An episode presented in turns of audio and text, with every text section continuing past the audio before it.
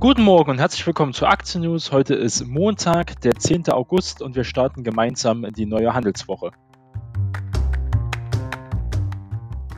Wir starten mit einem Ausblick in die heutige Handelswoche.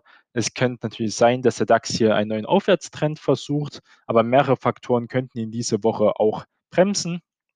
Und trotz diverser Unsicherheiten konnte sich Deutschlands Leitindex zuletzt gut behaupten. In der neuen Woche dürfte der Abwärtsdruck jedoch nicht nachlassen. Corona, auch China, Trump und der Euro-Dollar-Kurswechsel spielen eine Rolle im Konzert dieser großen Einflussfaktoren auf der Weltwirtschaft. Mehrere DAX-Konzerne liefern noch ihre Quartalszahlen, ist noch nicht vorbei, auch wenn uns das schon seit ein paar Wochen begleitet. Auch Wirecard rückt nochmals in den Fokus und hier fangen wir an mit unserem Wochenausblick. Also die Frage, gibt es jetzt eine Konsolidierung, bricht der DAX weiter nach oben aus oder gibt es eine größere Korrektur? Das war vor einer Woche hier die Ausgangssituation etwa für den deutschen Aktienmarkt. Es wurde weder das eine noch das andere. Am vergangenen Freitag war der DAX letztendlich bei 12.664 Punkten ins Wochenende gegangen. Ein ordentliches Wochenplus von knapp 3%, ein sehr starker Wochenauftakt. Meistens sind ja die ersten Tage im Monat äh, statistisch gesehen die besten. Das heißt, es könnte jetzt auch wieder ein bisschen äh, nach unten gehen. Vor allem dank der hohen Kursgewinne des Leitindex vom Montag, als auch die zuvor unterschrittene 50-Tage-Linie wieder zurückerobert wurde, konnte eine schlechtere Bilanz eindeutig verhindert werden. Bislang hat der August seinen Ruf als schlechten Börsenmonat also noch keine Ehre gemacht. Das könnte sich allerdings ändern, denn am Markt wurde zuletzt immer stärker die Risiken in den Vordergrund gerückt. Weltweit steigen wieder die Zahlen der von Coronavirus Infizierten, auch hier in Deutschland. Die Konflikte zwischen den beiden größten Volkswirtschaften, USA und China, nehmen an Breite und Brisanz zu. Wir haben letztens erst berichtet, dass die USA ja nicht nur TikTok, sondern auch andere Apps und andere Online-Dienste äh, von China hier in Amerika unterbinden möchte. Und mit der Präsidentschaftswahl in den USA sind für die Marktakteure größere Unsicherheit verbunden. Wie werden die Markt Märkte halt reagieren, wenn Trump nicht wiedergewählt wird oder wenn er wiedergewählt wird? Das ist ja sehr umstritten. Letztes Mal kann ich mich daran erinnern, dass viele gesagt haben, wenn Trump gewählt wird, brechen die Börsen ein. Das ist eben nicht passiert. Ähm, der hat, Dow Jones hat einen riesen Rekordlauf angefangen. Mal gucken, wie es dieses Jahr wird, wenn vielleicht auch Trump nicht gewinnt. Weiter geht's. Im Juli hatte der deutsche Aktienindex etwa bei 13.300 Punkten noch den höchsten Stand seit Beginn des weltweiten Corona-Börsencrashs erreicht. Dann aber ging der im März begonnene Erholungsrallye äh, nahe des Allzeitrekordniveaus die Luft aus. Die war etwa bei 13.700 Punkte vor dem Corona-Crash.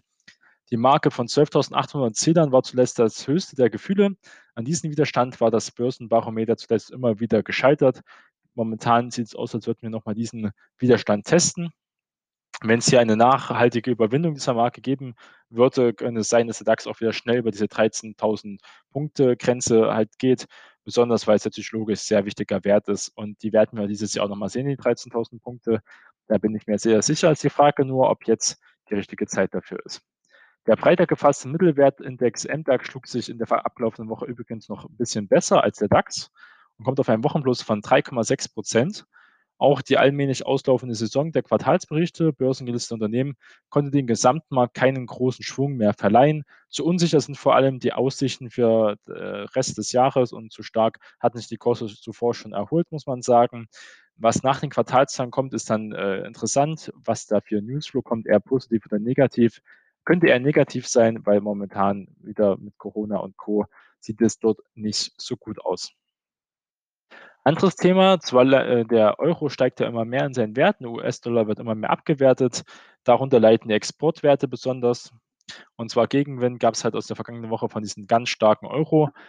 Die Gemeinschaftswährung stieg zum US-Dollar seit Anfang Juli um fast 7 US-Cent auf den höchsten Stand seit äh, mehr als zwei Jahren, für den mit zahlreichen Exporteuren äh, gepickten DAX natürlich, Deutschland ist eine Exportnation, ist es eine schwere Bürde dürften sich die ungünstigen Wechselkurse doch in den nächsten Quartalsberichten negativ niederschlagen, sollte man nicht unterschätzen.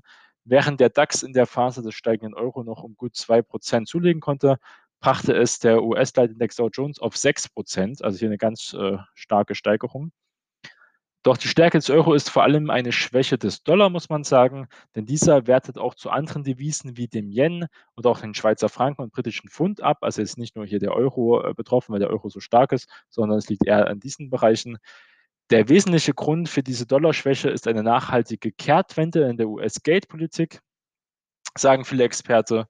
Und äh, die Notenbank Fed dürfte Leitzinsen auf absehbare Zeit beinahe null belassen. Damit unterscheidet sich ihre Geldpolitik halt nicht mehr von anderen wichtigen Notenbanken, wie zum Beispiel auch der EZB. Insbesondere der Europäische Zentralbank kann man hier als gutes Beispiel nehmen. Jetzt rückt der US-Wahlkampf immer weiter im Fokus. Äh, sollte sich gute Umfragewerten halt von den Demokraten Joe Biden im Rennen um die US-Präsidentschaft verfestigen, droht den Börsen auch von der politischen Seite womöglich ungemacht. Sollte man nicht sagen, Joe Biden ist jetzt kein äh, Sozialist wie Bernie Sanders zum Beispiel. Ähm, trotzdem ist er auch für mehr Regulierungen in Finanzmärkten, die Trump ja gelockert hat, da könnte man also gucken. Und das Pendel scheint bereits sehr stark zugunsten der Demokraten auszuschlagen. Aus Marxsicht könnte das weniger erfreuliche Entwicklungen wie Steuererhöhungen verheißen, sagen äh, viele Vermögensverwalter hier, zum Beispiel von der DWS. Sicher sei die Abwahl Donald Trumps im November aber keineswegs. Man muss dazu ja auch sagen, dass zum Beispiel Joe Biden momentan seinen Wahlkampf in seinen Keller macht, großteils und in Sporthallen und in seiner Umgebung. Natürlich ist das online alles gut gemacht, aber es geht momentan gar nicht bei der Wahl um Joe Biden, Joe Biden ist absolutes Nebenwerk, sondern es geht ja um die, um die Performance von Donald Trump, wenn man das so beobachtet, in der Corona-Zeit, wie da die Leute ihn aufnehmen, auch wirtschaftlich äh, die Erholungen aufnehmen. Trump hat ja am Wochenende jetzt erst verkündet, dass er jetzt selbstständig per Dekret wieder neue Hilfen, Corona-Hilfen äh, für die Bevölkerung zugelassen hat oder zulassen wird ohne den Kongress äh, hier weiter zu beschäftigen, weil es da auch immer Reibereien zwischen Demokraten und Republikanern gibt. Er sieht, dass hier Donald Trump auch Wahlgeschenke verteilt. Also Joe Biden, wenn es wirklich auch zu TV-Duellen kommt, vermute ich, äh, dass Joe Biden durch sein noch höheres Alter als Trump und er hat, man gesehen, dass er einfach oft Versprecher hat, oft ins Fettnäpfchen tritt und äh, verwechselt Sachen macht. Manche glauben ja auch, er ist dement. Äh, das weiß man nicht. Aber jedenfalls ohne Teleprompter hat Joe Biden oft riesige Probleme beim Sprechen. Er soll auch früher ein Stotterer gewesen sein. Das heißt, das muss man ihn auch äh, zugute halten. Trotzdem wäre es wahrscheinlich im TV-Duell ist Trump da ein sehr, sehr gefährlicher Gegner. Und es ist die Frage, ob Joe Biden gegen den Trump, der auch natürlich oft unter die Gürtellinie geht, dagegen überhaupt halten kann. Äh, Wenn es zu den V-Duellen kommt, Trump hat ja auch versucht, dass man die Wahl vielleicht äh, zu verschieben, weil er hat ja auch Angst vor den äh, Briefwahlen, dass da viel Betrug passieren könnte und die Leute dann auch äh, mehr wählen. Das wird also sich alles die nächsten Monate zeigen. Das ist also sehr ähm, spannende Entwicklung, aber auch mit viel Sprengstoff. Letztens kamen erst die Nachrichten, dass, wie es aussieht, der russische Geheimdienst für die Wiederwahl von Trump äh, wieder unterstützen möchte dieses Jahr. Aber wie es aussieht, ist China gegen die Wiederwahl und setzt ihr seine Möglichkeiten ein, ähm, gegen Trump zu arbeiten, dann für Joe Biden. Ähm, das sind auch alles nur Spekulationen. Jedenfalls hat das Spionageabwehrcenter von Amerika gesagt, dass sich wieder mehrere Länder hier versuchen einzumischen. Auch der Iran zum Beispiel, der hier gegen Trump arbeitet, weil ja Trump ganz offen gegen den Iran ist und auch hier sein, das Land immer weiter sanktioniert hat.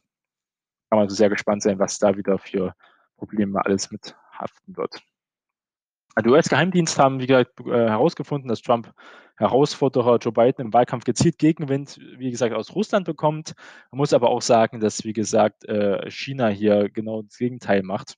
Sollte man auch nicht äh, verwechseln zu sagen, China und Iran wollen halt Trump auf jeden Fall diese Wiederwahl verhindern. Kommen wir zu USA und China. Die Spannung zwischen den beiden größten Volkswirtschaften der Welt hatten zuletzt auch wegen der Corona-Krise wieder deutlich zugenommen. Peking sei sich dabei bewusst, dass die China-Politik auch im Wahlkampf eine Rolle spielt, ähm, hieß es von der Regierungsseite. Hinzu kommt, dass Trump neuerdings die chinesischen Apps wie TikTok und auch WeChat im Visier hat, in denen er eine Bedrohung der nationalen Sicherheit sieht. Das könnte auch der Anfang erst sein gegen mehrere Maßnahmen, auch die Listing von Alibaba und Co. an den amerikanischen Werten. Das wird oft gesagt, dass das nicht so ein großes Problem ist. Das stimmt. Wenn aber auch Hongkong, dieser Börsenhandel Hongkong, äh, viele Sonderrechte entzogen bekommt, weil Hongkong ja praktisch unter Militärgewalt von China jetzt steht, wird es so sein, dass es dann doch Auswirkungen hat, weil der größte Kapital- und Finanzmarkt ist mit Abstand die USA. Da kann China nicht ansatzweise äh, hindrängen, wenn es um Kapitalisierung geht.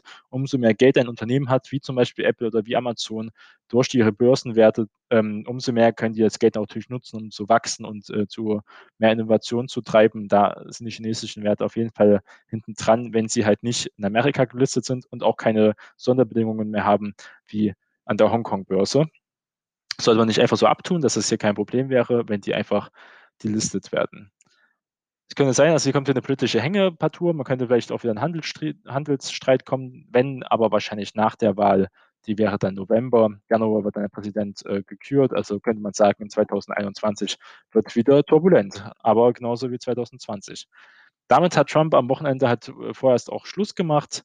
Ähm, dieses ganze Hängepartie, was wir hatten in Corona-Hilfen, er hat, wie gesagt, ja schon per Dekret jetzt hier kurzhand, äh, dass es halt weniger Sozialversicherungsabgaben gibt und auch äh, Zwangsräumungen werden äh, von zahlungsunfähigen Mietern abgesetzt. Das war wichtig, weil viele ähm, Amerikaner leben ja hier auf Pump natürlich, auch mit Kreditkarten. Und auch die Zahlungen der Miete ohne Job kann man natürlich auch keine Miete zahlen. Da wäre es auch wieder zu großen Turbulenzen im Immobilienmarkt gekommen. Das hatten wir gelernt 2008, dass das so nicht stattfinden darf, äh, jedenfalls nicht so rapide auf einmal. Also auch wieder Geld für Arbeitslose bringt die USA auch wieder im Umlauf. Und da sieht man, dass Trump hier alles tut, um bald ähm, hier durchzugreifen. Es wird vielleicht sogar Klagen gegen Trump, gegen, gegen, seine politischen Alleingänge geben. Das wird diese Woche also sehr interessant sein. Kommen wir nochmal zur Berichtssitzung zurück, ähm, um mal hier um Fakten richtig zu reden und nicht zu spekulieren, was alles mit Trump und Co. passieren wird. Und zwar dabei spielt die Musik im Blick auf die Geschäftsberichte in den neuen Wochen eher in der zweiten und dritten Reihe, jedoch trotzdem nicht zu verachten. Aus dem DAX warten nach Nachzügler wie Deutsche Telekom, aber auch der Stromkonzern RWE Beide sind am Donnerstag äh, dran mit ihren Quartalszahlen und auch E.ON, der ist am Mittwoch schon dran. Gut möglich auch, dass in der neuen Woche eine Entscheidung über den DAX-Rauswurf des insolventen Skandalkonzern Wirecard gefällt wird. Bis spätestens 13. August wird die Deutsche Börse das Ergebnis einer Konsultation von Marktteilnehmern über Änderungen der Indexregeln veröffentlichen. Überschaubar ist die Agenda der Konjunkturdaten. Zum Beispiel, was steht hier an? Wir haben eine Veröffentlichung anstehender Konjunkturerwartungen die dürften sich halt im August in den zweiten Monat im Folge halt eingetrübt haben. Grund hierfür ist klar die steigende Zahl von Neuinfektionen weltweit und speziell in Europa im Zuge der Feriensaison wird ja erwartet, dass natürlich viele Urlauber auch aus Risikogebieten, aber auch innerhalb von Deutschland durch mehr Kontakt, durch das gute Wetter zum Beispiel auch sich animiert fühlen, wieder mehr zusammenzumachen und daraus entstehen wieder mehrere Superspreader-Events oder auch einzelne Infektionen. Unterstützt für die Aktienkurse ist also äh, von dieser Seite zumindest nicht viel zu erwarten von den Konjunkturdaten, sollte man also hier wirklich beobachten. Das heißt, die Woche könnte wieder sehr turbulent sein und deswegen halten wir euch ja immer auf den neuesten Stand.